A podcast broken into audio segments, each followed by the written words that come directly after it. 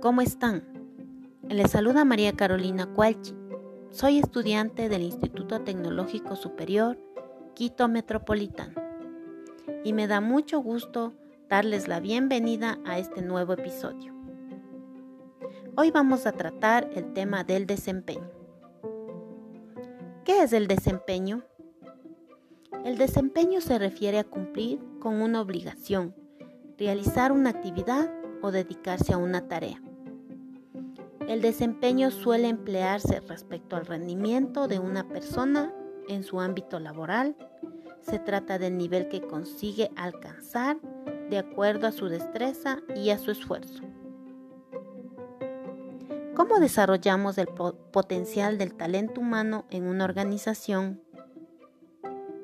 El desempeño es muy importante y es responsabilidad de recursos humanos porque si finalmente estamos monitoreando el desempeño de nuestra gente, vamos a poder tener mejores colaboradores y mejores resultados.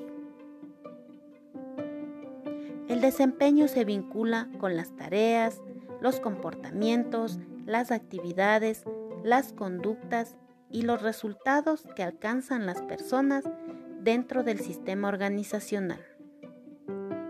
Estos comportamientos y resultados se analizan y se evalúan según los estándares de las expectativas y de los logros que las empresas traten a través de las personas. Es decir, que se refieren a los rendimientos laborales. El desempeño está integrado por atributos del cargo, es decir, los conocimientos y la pericia en la ejecución de las tareas las actividades individuales y de conducta, es decir, trato, motivación, cooperación, compromiso y responsabilidad. Logros en productividad o resultados, es decir, venta, calidad, utilidades, oportunidades generadas. Ahora, ¿Cómo evaluamos el desempeño de una persona en una organización? Las compañías suelen realizar evaluaciones de desempeño anuales.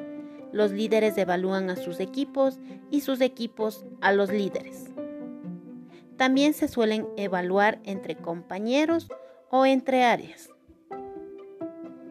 Estas evaluaciones suelen realizarse de manera anual porque suelen estar atadas al pago de bonos, premios que se realizan anualmente, o a su vez por los resultados de negocios que se realizan también de manera anual. Hoy en día, con tanto cambio, las compañías han empezado a adaptarse al sistema de evaluación del desempeño. Por lo tanto, se puede ir dando feedback de manera constante.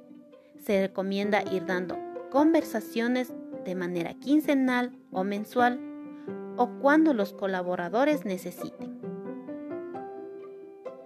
Esto se da para cambiar el foco de la evaluación de manera que pase de ser una medición del pasado y sea una medición que sirva para el desarrollo de las personas y que puedan incrementar su rendimiento.